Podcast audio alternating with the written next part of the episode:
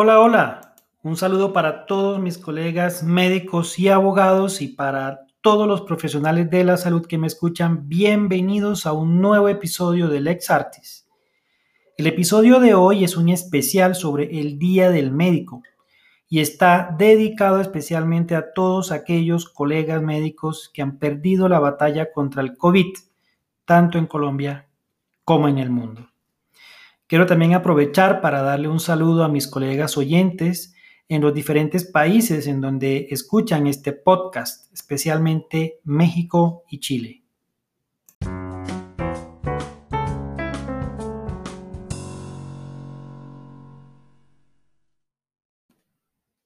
Para empezar, les envío un abrazo muy fraterno a todos mis colegas en el mundo por una celebración más del Día del Médico el cual se llevó a cabo el 3 de diciembre, una fecha que se celebra desde 1946. Imagínense, desde hace más de 70 años se celebra este día.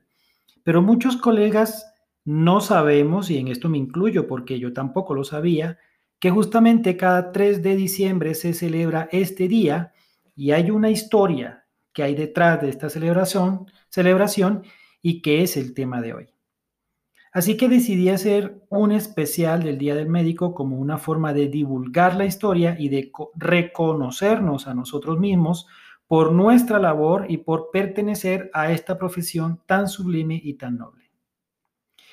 Desde 1946 se celebra el Día Internacional del Médico, el cual fue creado por la Confederación Médica Panamericana para conmemorar la vida y obra del doctor Juan Carlos, perdón, Carlos Juan Finlay, no es Juan Carlos, sino Carlos Juan.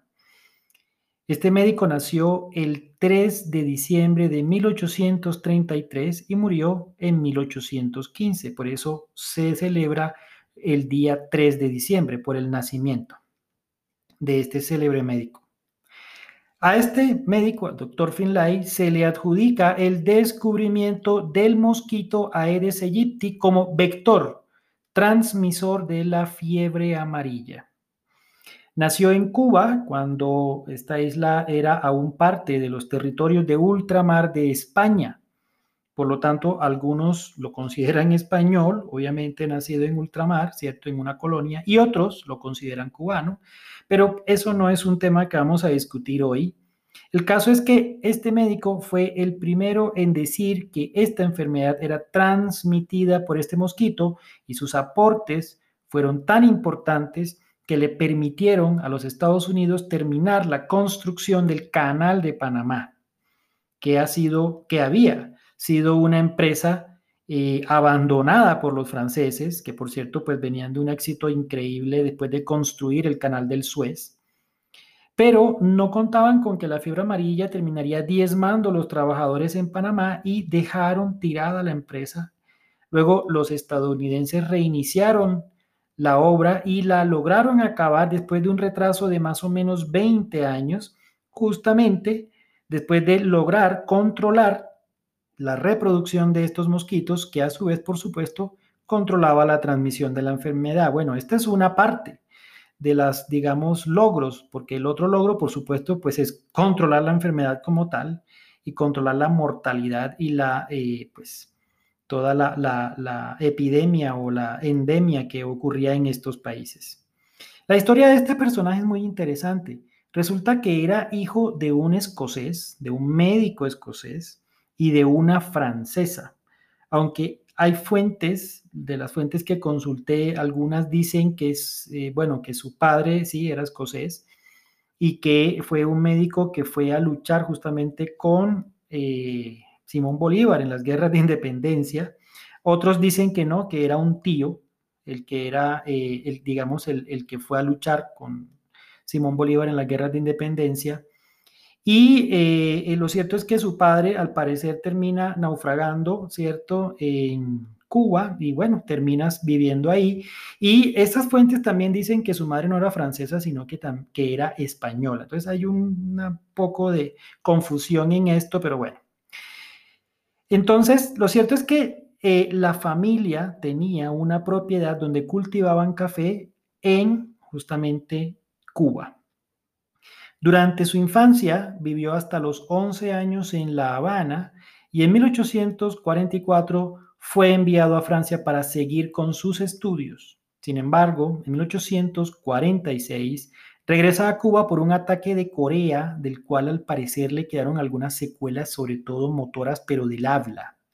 De esto no encontré mucho, eh, pero bueno, es interesante este caso, como al parecer tuvo un episodio de Corea.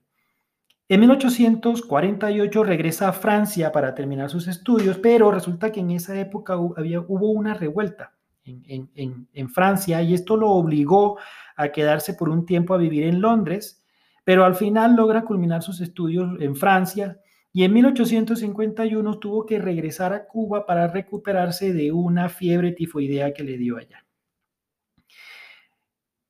Él entonces regresa a Cuba, intenta validar los estudios que hizo en, Europa, ¿cierto? Los intenta eh, validar en Cuba para poder ingresar a la Universidad de La Habana a estudiar medicina como su padre, pero resulta que en aquella época en Cuba no aceptaban la titulación que había en Europa, por lo tanto, él decide irse a Estados Unidos.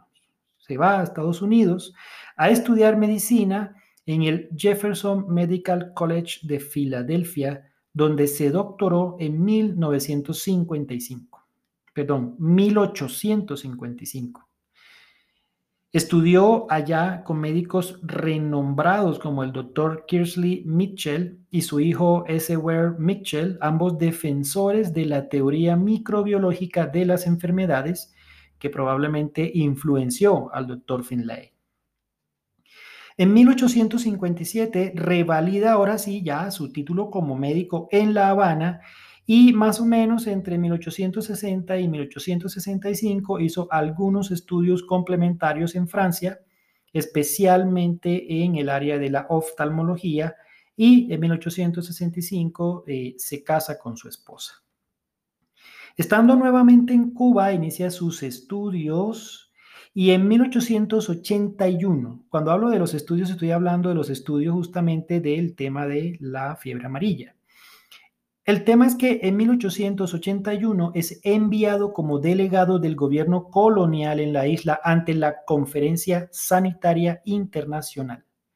Y allí habló por primera vez de su teoría vectorial de la transmisión de la fiebre amarilla. Esto todavía estaba en investigación, habían cosas que no estaban todavía muy precisas, no habían conclusiones precisas, pero ya empezó a hablar sobre esto. En 1898, casi 20 años después, durante la guerra hispanoamericana, que fue esta última, digamos, guerra en donde España como eh, imperio pierde su última colonia, por lo menos en, en América, ¿cierto? Y esta fue eh, una, un, evento muy importante porque él se aprestó del lado americano, haciendo lo que llama la fuente una vida de campaña, es decir, una vida militar, obviamente del lado de los americanos, del lado de los norteamericanos, ¿cierto? En Santiago de Cuba. Recordemos que eh, Cuba realmente se independiza, ¿no? mediante esta guerra, pero se independiza con apoyo justamente de Estados Unidos. Y esta oportunidad fue muy valiosa porque fue una oportunidad que tuvo eh, para comprobar su teoría en la práctica.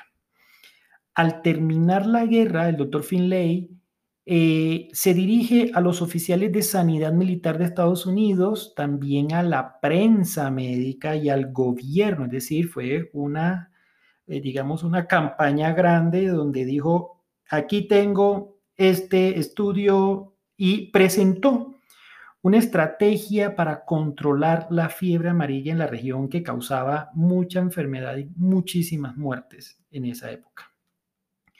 Resulta que para aquella época estaba en La Habana el doctor eh, Durham y el doctor Walter Myers, que eh, pues eran eh, científicos muy importantes de Inglaterra, estaban justamente en comisión en la Escuela de Medicina Tropical de Liverpool, ¿no? Ellos venían de allá de Liverpool y estaban en Brasil estudiando justamente la fiebre amarilla y aprovecharon este evento que realizó el doctor Finlay para mirar sus experimentos, sus notas, sus documentos y en general toda la investigación del doctor Finlay acerca de la transmisión de la enfermedad, por lo que llamaron en ese momento un agente intermediario. Digamos que no, el término de vector todavía no estaba, pero él lo llamaba un agente intermediario, como lo llamó pues en aquella época. Siendo ya Cuba un país independiente, en 1902 lo declaran jefe de sanidad de la República, algo así como un ministro de salud en aquella época. A este médico, al doctor Finlay, también se le adjudica un descubrimiento muy importante en la transmisión del tétano neonatal, ya que en 1903 adelantó una investigación microbiológica de los instrumentos con los cuales se cortaban y también, digamos, los hilos con los que se anudaba el ombligo de los recién nacidos. Y encontró que en la superficie de estos hilos, que por cierto estaban hechos de algodón, se cultivaban los bacilos del tétanos. Aparte de, eh, pues de esto, aparte de esto, pues también hizo estudios de patología, de terapéutica, fue un avesado ajedrecista y también fue filólogo. Recordemos que él mínimo hablaba tres idiomas, inglés, español y por supuesto francés. Incluso en las fuentes que encontré, pues se dice que incluyó, incluso eh, hablaba o hizo alguna serie de teorías complicadas sobre el cosmos y cosas que se salían un poco de la medicina. Como es frecuente en la medicina, al inicio nadie creía en sus teorías, pero con el tiempo le dieron la razón, pues sus teorías sobre el control del vector permitieron justamente acabar con 20 años de retraso en la construcción del canal de Panamá. Según las fuentes, durante la Conferencia Sanitaria Internacional, el doctor Finlay mencionó decir, en 1881, mencionó un agente intermedio que intervenía en la transmisión de la, fiebre amarilla, pero no mencionó al mosquito porque aún no había concluido sus investigaciones y solo hasta cierto tiempo después de dicha conferencia fue que logró demostrar cuál era el tipo de mosquito, o sea, el vector propiamente. Probablemente por esta razón fue que no le dieron la importancia que se merecía al inicio. Alrededor de 20 años después, ¿no? O mejor dicho, por alrededor de 20 años, los postulados del doctor Finlay fueron ignorados hasta la terminación de la guerra en 1898 y gracias a la intención del general Leonard Wood, quien le pidió justamente a Sanidad Militar que probara la teoría del vector. A este célebre médico cubano le debemos la conmemoración del Día Internacional del Médico en reconocimiento a su vida y obra y al espíritu que siempre acompañaba o que acompaña a los médicos del mundo, porque todos tenemos ese espíritu de vocación de servicio, pero también esa curiosidad y esa mente científica que tenemos nosotros. A mis queridos colegas médicos, un feliz día. La fuente bibliográfica de eh, este podcast fue tomada de un artículo publicado por el Sindicato Médico del Uruguay. Eso es todo por hoy.